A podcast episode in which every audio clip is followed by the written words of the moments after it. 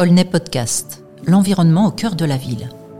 Prenons le temps de discuter ensemble de sujets tels que la biodiversité, la nature, le climat ou encore le développement durable. Projet de ville, aujourd'hui à Aulnay Podcast, nous sommes réunis pour parler de la biodiversité et de la richesse environnementale de notre ville. Autour de moi, il y a Corian Burgelin, chargé de mission environnement biodiversité. Bonjour. Frédéric Mahler, représentant de la Ligue protectrice des oiseaux. Bonjour. Et Michael Mercandier, éco-animateur à la Maison de l'Environnement. Bonjour à tous.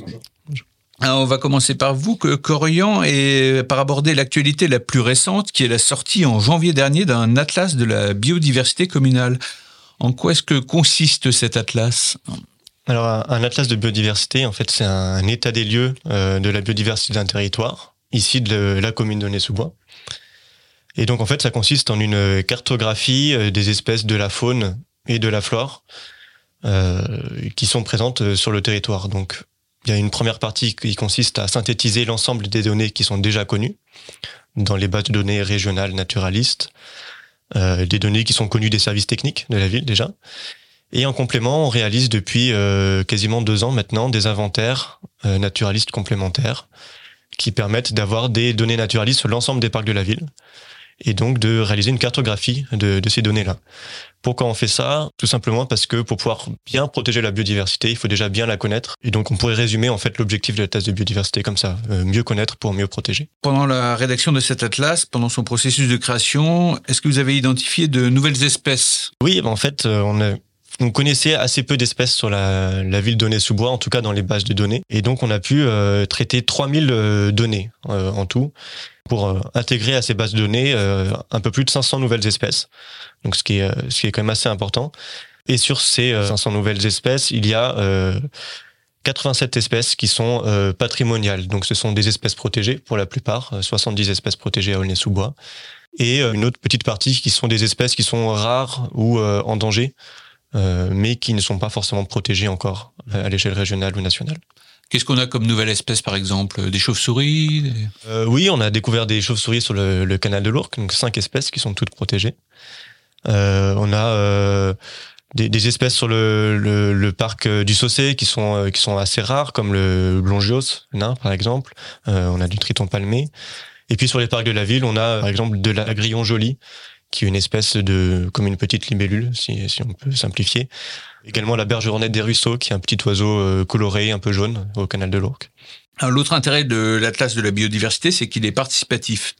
C'est-à-dire que les Aulnésiens peuvent y participer, euh, concrètement, comment est-ce qu'ils peuvent le faire euh, Très concrètement, on a mis en place une, euh, une adresse mail sur laquelle tous les Onésiens peuvent écrire pour nous partager leurs observations. Donc très simplement, il suffit d'envoyer une photo de l'observation qui est réalisée, que ce soit une fleur, un oiseau, un insecte, peu importe. Et puis quelques informations essentielles pour pouvoir traiter la donnée, donc le lieu exact de la prise de vue, le jour, l'heure, et puis bien sûr le nom de l'observateur. Et donc nous après, on vérifie cette donnée à partir de la photo on essaye du moins, parce qu'à partir d'une photo, c'est pas toujours facile de trouver l'espèce exacte. Mais en tout cas, on peut trouver des informations, et c'est ouvert même aux personnes qui sont pas forcément naturalistes, euh, puisque même si euh, vous n'arrivez pas à euh, trouver l'espèce observée, on peut vous apporter une aide pour l'identifier, donc faut pas hésiter à nous envoyer la photo quand même. On va redonner cette adresse mail pour nos auditeurs. Oui, alors c'est l'adresse développement-durable aulnay-sous-bois.com. De toute façon, on peut la retrouver sur le site de la ville, euh, aulnay-sous-bois.com. Tout à fait. Alors, euh, on a fait un inventaire grâce à cet atlas, euh, mais sur quelles actions est-ce que cela va déboucher au final? Alors suite à l'Atlas de biodiversité, il y a un plan d'action biodiversité qui a été réalisé. Ce plan d'action, il se déroule sur trois ans, de 2023 à 2026 et il comprend 36 euh, actions en tout. Donc je vais pas forcément vous les détailler toutes, mais ça regroupe quatre euh, grandes catégories. Des premières actions de communication et de sensibilisation. Donc par exemple, dès cette année, on va proposer aux Onésiens de réaliser des ateliers de sens participative euh, dans lesquels ils pourront découvrir des espèces qui sont dans les parcs de la ville. Un deuxième grand volet, ça va être de continuer à créer un territoire favorable à la biodiversité. Donc pour ça, il s'agit de désartificialiser le territoire, de le renaturer, créer de nouveaux espaces de nature et de les mettre en réseau. Donc c'est l'idée de trame verte qu'on pourra peut-être aborder euh, tout à l'heure. Et puis ensuite deux autres catégories continuer à adopter des mesures spécifiques aux espèces. Donc on parle par exemple des espèces protégées. Euh, elles vivent dans des milieux qui sont particuliers et donc on souhaite pouvoir développer ces milieux-là en particulier. Puis enfin poursuivre l'amélioration des connaissances Euh, L'Atlas de biodiversité, ce n'est pas un document qui est figé, c'est un document qu'il faut mettre à jour, puisque la biodiversité évolue. Et donc, euh, l'objectif, c'est de faire des relevés sur certains parcs tous les ans, pour que tous les trois ans, on ait une mise à jour complète de euh, l'Atlas de biodiversité. Et si on remonte en arrière, euh, on se rend compte que ça fait quand même un moment que la ville œuvre en faveur de l'environnement. Euh, depuis 2014, combien d'espaces verts ont été créés sur notre ville? Oui, bah alors on est sous c'est en fait une ville qui crée un, beaucoup d'espaces verts. On a 4,6 hectares qui ont été créés depuis 2014. Donc on pense par exemple au parc Jules Verne, qu'on a abonné au Bonaparte, le parc Fessard, etc. Et ça nous permet aujourd'hui d'avoir 27 mètres carrés d'espace vert par habitant, ce qui représente deux fois la moyenne de Seine-Saint-Denis, donc c'est quand même un territoire qui est euh, assez vert finalement. Et dans ce territoire vert, euh, il y a le, la trame verte hein, dans le secteur du vieux pays qui joue un rôle particulier. Euh, mhm.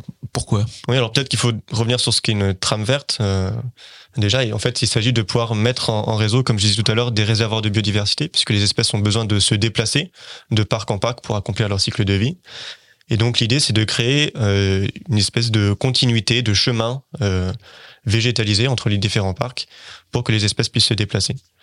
Et donc on a euh, la coulée verte à Aulnay-sous-Bois qui est en train de se développer, qui part euh, du stade du Moulin Neuf et qui remonte euh, vers la Roseraie, le cours Napoléon Bonaparte, le parc Gainville, et qui pourrait être étendu prochainement. Et donc on remarque quand on fait des études sur cette sur ces corridors écologiques que en fait la coulée verte est un chemin qui est très emprunté par les espèces. Ça fait partie des chemins les plus empruntés sur le territoire de la ville.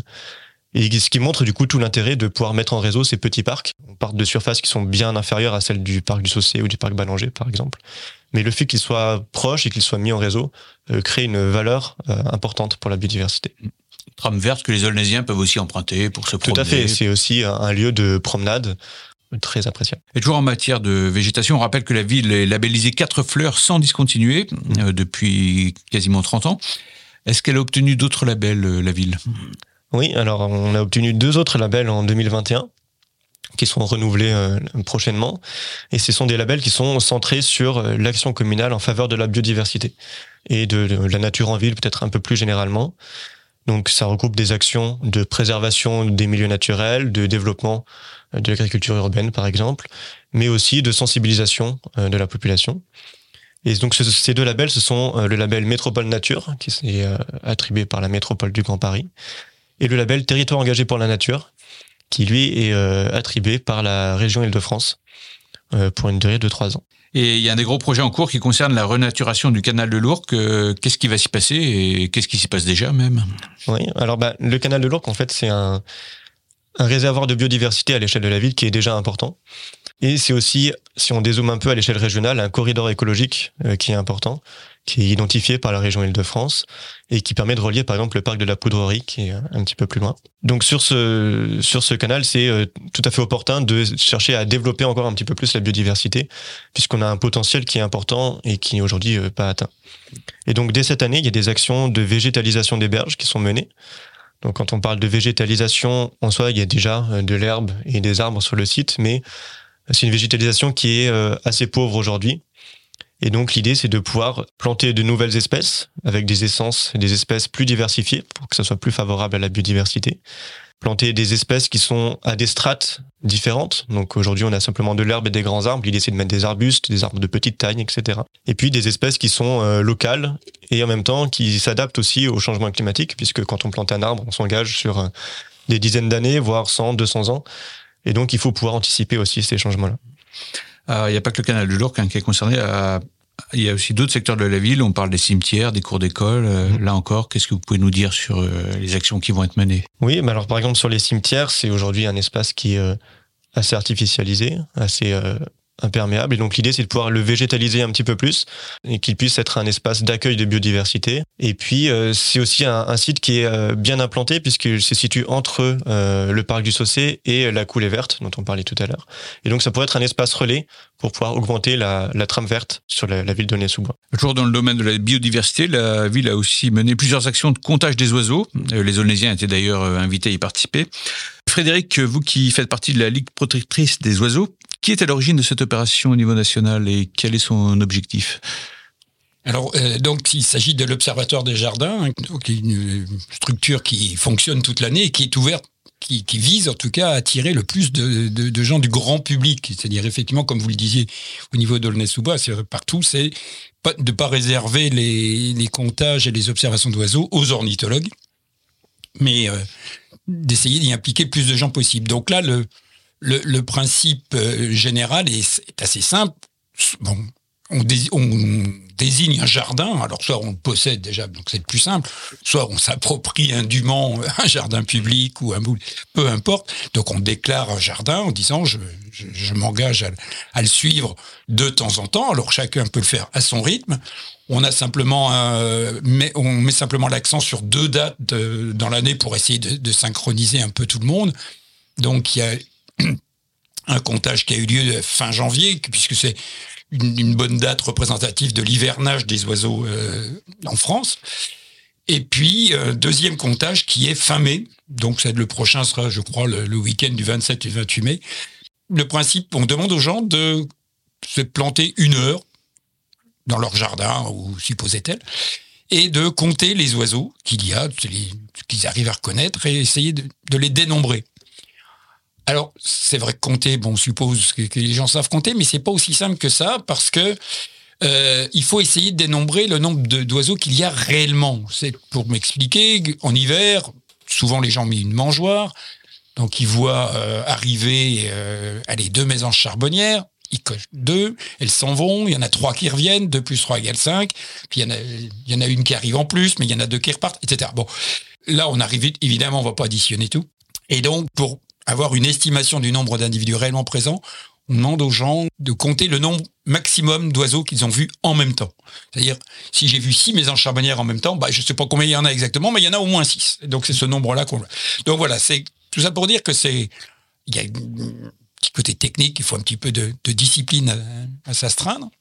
Mais les résultats, du coup, sont extrêmement utiles au niveau euh, analyse, hein, puisque ça fait maintenant dix ans qu'on le fait, et on a maintenant des résultats globaux au niveau de la France qui sont extrêmement intéressants. Donc à Aulnay, la dernière opération de comptage a eu lieu fin janvier. Corian, quels ont été les résultats des observations? Euh, alors pour la fin janvier, on a 250 observations qui ont été réalisées, euh, qui sont montées euh, à la ville, avec neuf espèces protégées qui ont été qui ont été trouvées, notamment le moineau domestique qui est assez présent sur la ville, ce qui ce qui est plutôt plutôt très positif puisque c'est une espèce qui est en fort déclin en Ile-de-France.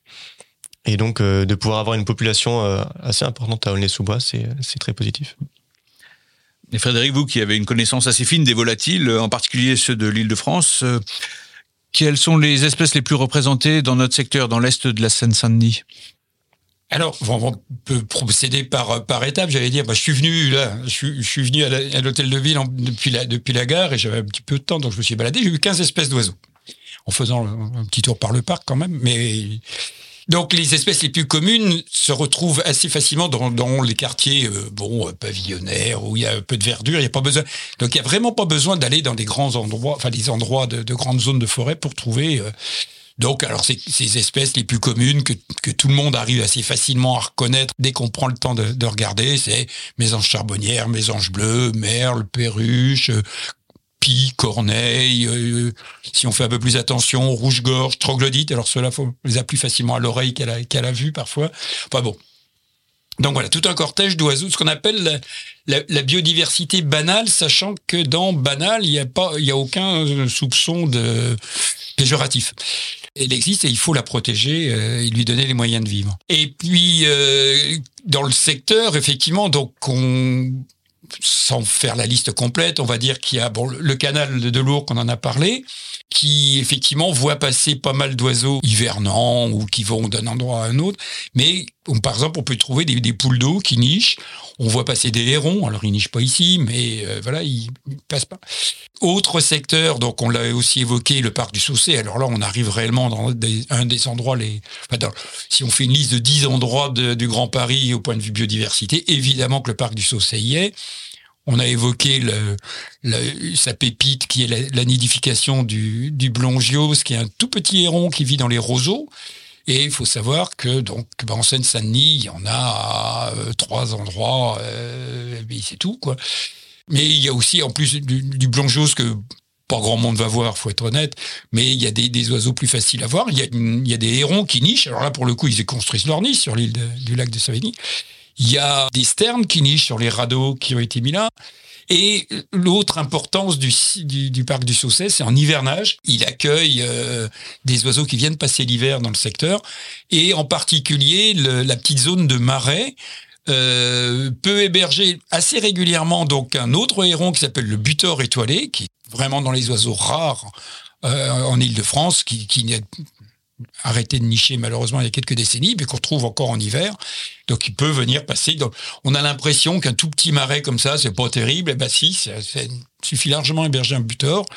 Et euh, des bécassines, donc il y a un traitement très spécial. Euh, les bécassines, c'est des petits, des petits échassiers euh, qui font une, quinzaine de centimètres nous, et qui ont un grand bec, qui, se nourrissent d'invertébrés dans la, dans la boue.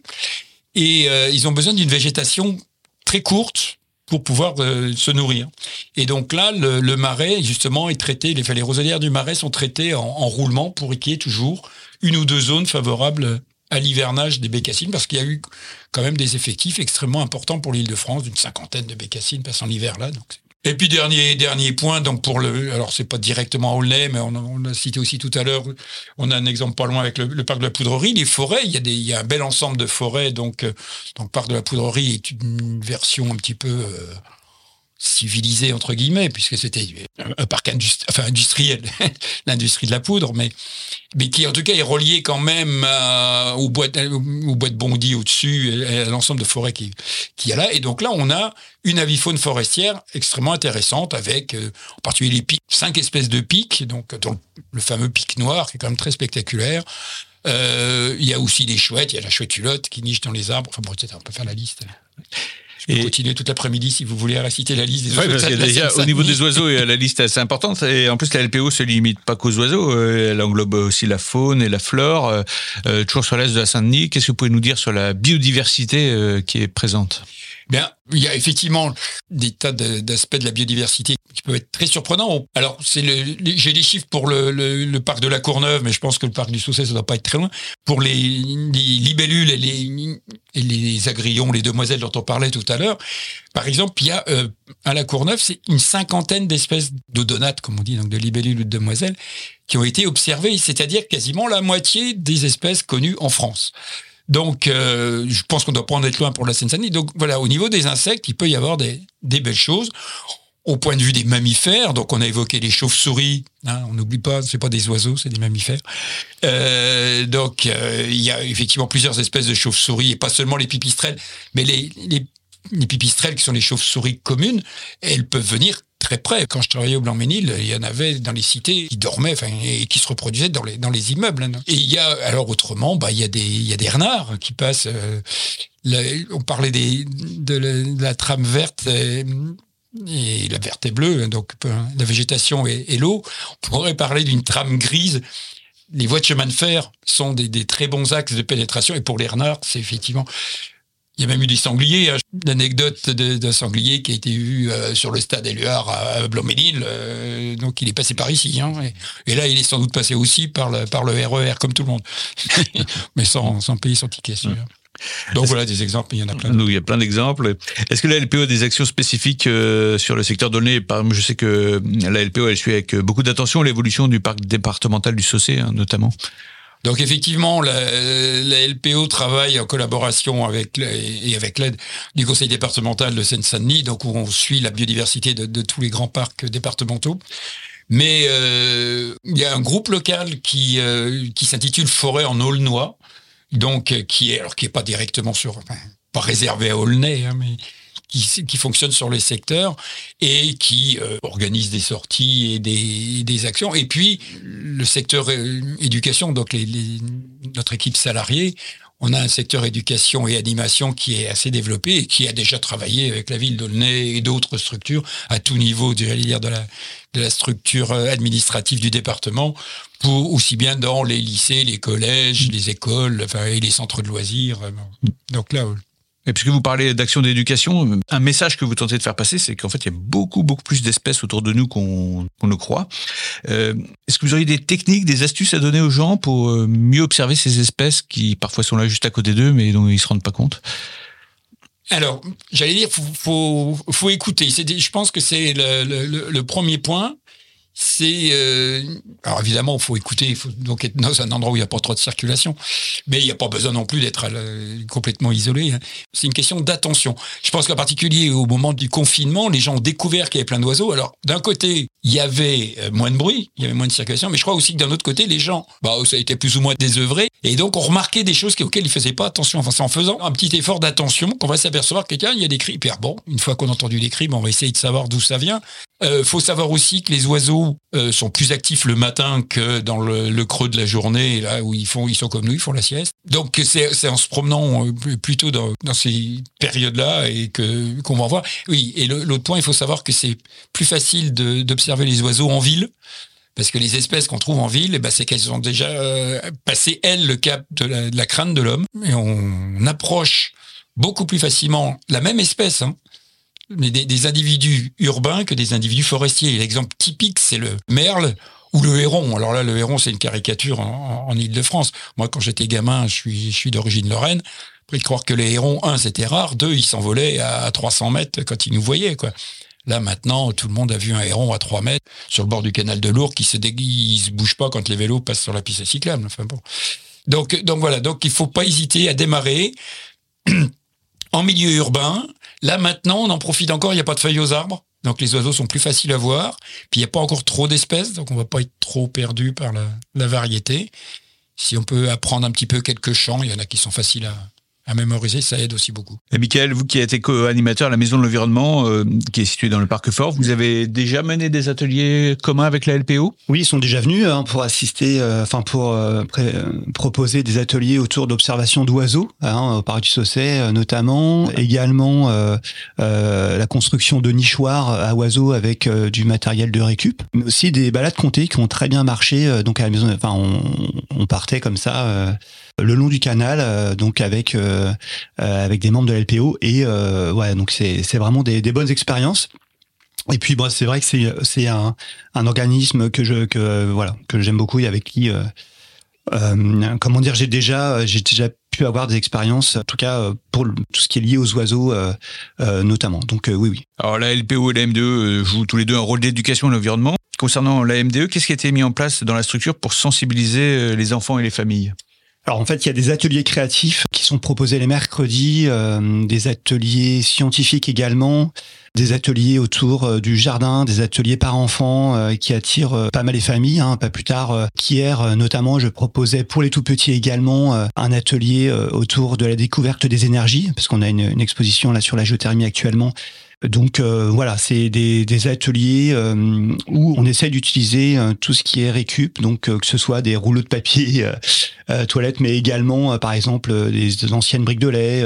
voilà ce que font pas mal de, de structures, hein, mais on, on, essaie de, à côté d'avoir un discours de sensibilisation autour des thématiques qu'on va aborder. Donc c'est une manière de parler de l'environnement, de, de, parler de la nature euh, en utilisant finalement euh, ces ateliers-là. Ça permet aux, gens aussi de euh, d'utiliser leurs leur mains pour pouvoir construire quelque chose. donc on développe l'esprit créatif, on utilise tout ce qui est motricité fine pour les petits, tout en étant à l'écoute et en essayant vraiment d'être dans une sensibilisation qui soit accessible à tous en fait. C'est ça le, vraiment l'objectif de la maison d'environnement. Euh. Et également, il y a un samedi euh, par mois, on est ouvert euh, pour tout type de public. Le deuxième vendredi de chaque mois, on travaille aussi avec la Fabrique numérique, un partenaire de la ville. Et vous parliez du zéro déchet, ça c'est un thème qui vous tient vraiment à cœur. Alors oui, le zéro déchet, c'est quelque chose que je trouve très intéressant. On représente, nous les particuliers, un tiers de la pollution euh, à l'échelle mondiale. Donc un tiers, euh, l'autre tiers, c'est les services publics et l'autre tiers, donc c'est les entreprises. Euh, donc c'est le rapport du GIEC, hein, c'est le groupe intergouvernemental d'experts sur l'évolution du climat. Donc voilà, c'est les chiffres vraiment. Et je me dis, euh, si on représente un tiers de ce qu'on peut améliorer, probablement on peut aussi euh, être pris comme exemple et euh, être suivi par les deux autres tiers qui vont justement essayer de, de faire quelque chose. Aujourd'hui, quand on fait une action, voilà, cette action elle est suivie par plein de moyens différents. Donc ça, c'est un message que vous allez aussi porter jusque dans les écoles, puisque vous parlez d'environnement aux enfants, aux enseignants, les enseignants qui peuvent même être formés hein, par, euh, par vos soins. Euh, c'est un dispositif qui est très important à la MDE, ça, l'intervention en milieu scolaire. Alors oui, il y a une culture d'intervention en milieu scolaire hein, euh, au sein de la maison environnement. On, euh, comment dire, on intervient sur euh, plusieurs cycles dans les dans les écoles. Donc c'est des, des cycles de, de, de six séances où on intervient sur euh, différentes thématiques, hein, que ce soit par exemple la forêt, les oiseaux, euh, la mare, euh, ça peut être aussi des thématiques un peu plus comme l'eau par exemple, l'énergie. voilà, donc on intervient dans les classes avec dans une logique d'éducation populaire, c'est-à-dire qu'on n'est pas, on va pas avoir une approche, comment dire, académique, on va plutôt essayer de mettre en action les élèves par différents types de, comment dire, d'activités qu'on va leur proposer. donc ça va être aussi bien, par exemple, les mettre en action autour de petits ateliers pour construire, pour faire des tests, par exemple sur l'électricité, euh, ce genre de choses. Euh, et puis euh, derrière, c'est surtout le travail de l'enseignant hein, qui, euh, qui est très important parce que nous on intervient entre 1 heure et 1 heure 30 par séance. l'enseignant, lui, il va quand même avoir ses enfants toute l'année. Donc c'est aussi comment on arrive à les accompagner pour qu'ils puissent proposer ces interventions en fonction de leurs propres contraintes. Et d'où les formations aussi. On a déjà aussi formé, on propose des formations pour les enseignants certains mercredis de l'année. on a déjà proposé donc la forêt, on a également proposé les petites bêtes euh, les oiseaux, euh, il y en a d'autres qui sont en cours, donc on est en lien avec l'éducation nationale, ils sont des partenaires aussi, et on est aussi à leur écoute par rapport aux besoins des enseignants. Et c'est vrai qu'à chaque fois qu'on propose une formation, euh, il y a beaucoup de monde, donc on essaye vraiment de, de proposer ces moments qui sont, qui sont quand même très précieux. Et ce qui intéresse beaucoup les enfants à l'MDE, c'est la ruche aussi, la ruche pédagogique. Vous avez la chance d'en avoir une au Parc Fort. On sait que la bonne santé des abeilles est étroitement liée à la biodiversité. Ça, c'est qu'un message aussi que vous redites aux enfants et aux adultes qui les accompagnent Alors oui, c'est vrai qu'on on essaie vraiment euh, d'éduquer. On a, on a une ruche hein, pédagogique à la, à, la, à la, maison d'environnement euh, euh, qui est entretenue euh, par un apiculteur et, et, et mon collègue euh, Fabrice qui s'en occupe également. Cette ruche-là, en fait, elle est très précieuse parce que c'est vraiment un, un, outil à part entière pédagogique d'expliquer à quoi servent les abeilles, quels sont leurs rôles, quel est le rôle de la pollinisation également. Hein. On représente quand même, sur le rapport des Nations Unies, 75% des cultures vivrières à l'échelle mondiale dépendent de la pollinisation. D'accord, donc ça fait vraiment beaucoup beaucoup de ce qu'on mange. Hein. Quand même, euh, on dépend clairement des abeilles, voilà. Et euh, on essaye de, euh, de leur montrer comment elles fonctionnent, le mode de reproduction, les différents métiers de l'abeille, hein, parce que tout au, cours de leur vie, elles vont elles vont avoir plusieurs métiers. Voilà. Donc aujourd'hui, on sait que les pesticides, pollution, ravageurs, changements climatiques, etc. On essaye vraiment à la maison de l'environnement de se dire comment peut-on avoir un discours positif euh, Parce que c'est vrai que bon, la nature, etc. On voit que ça va pas.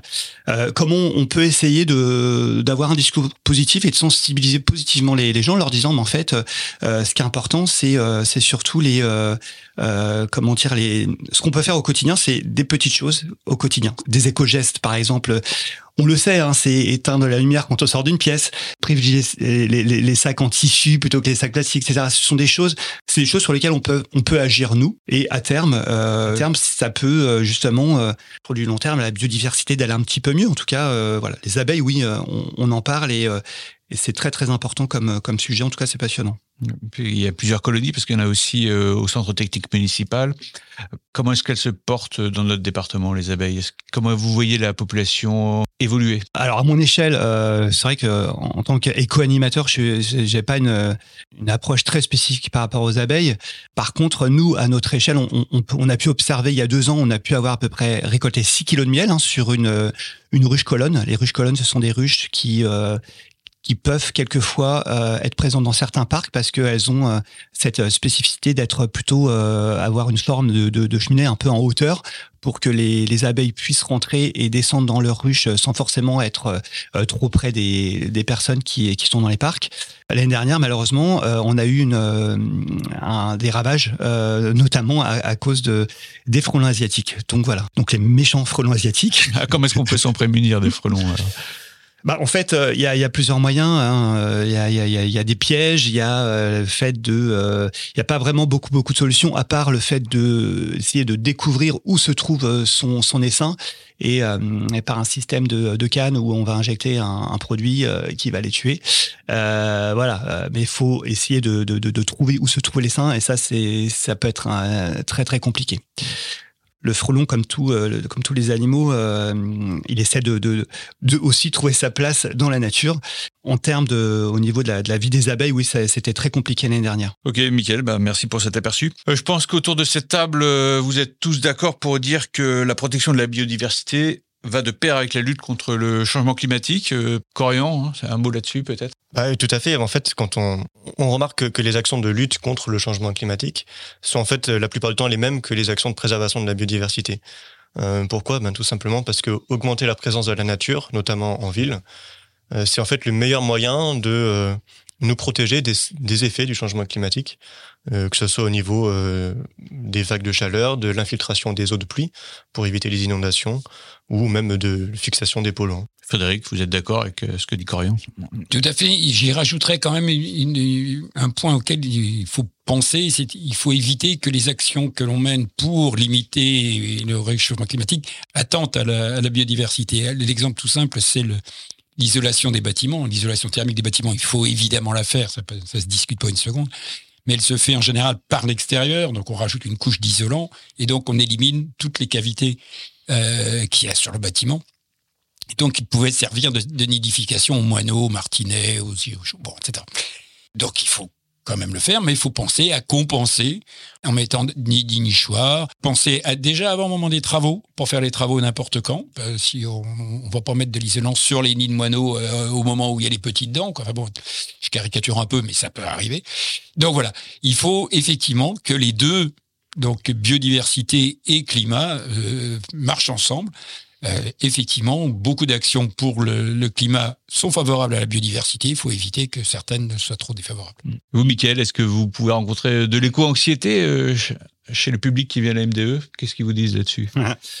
euh, Il y, a, y, a, plusieurs personnes qui sont euh, qui sont très très concernées. Il y en a d'autres qui, euh, qui, qui, qui, souhaitent avoir des réponses. Hein. Voilà, nous sommes tous autour d'une table et c'est super, hein, toutes ces actions qui ont lieu. Euh, je trouve ça vraiment euh, très très important de voilà d'être à, plusieurs niveaux. Moi, mon niveau, c'est vrai que c'est la sensibilisation avec le public. Euh, ce public-là, en fait, moi, ce que je leur dis, c'est qu'est-ce qu'on qu peut faire encore une fois? C'est je euh, c'est aussi bien, donc comme je disais tout à l'heure, euh, faire des choses à notre échelle, hein, euh, fermer le robinet quand on se les dents, etc.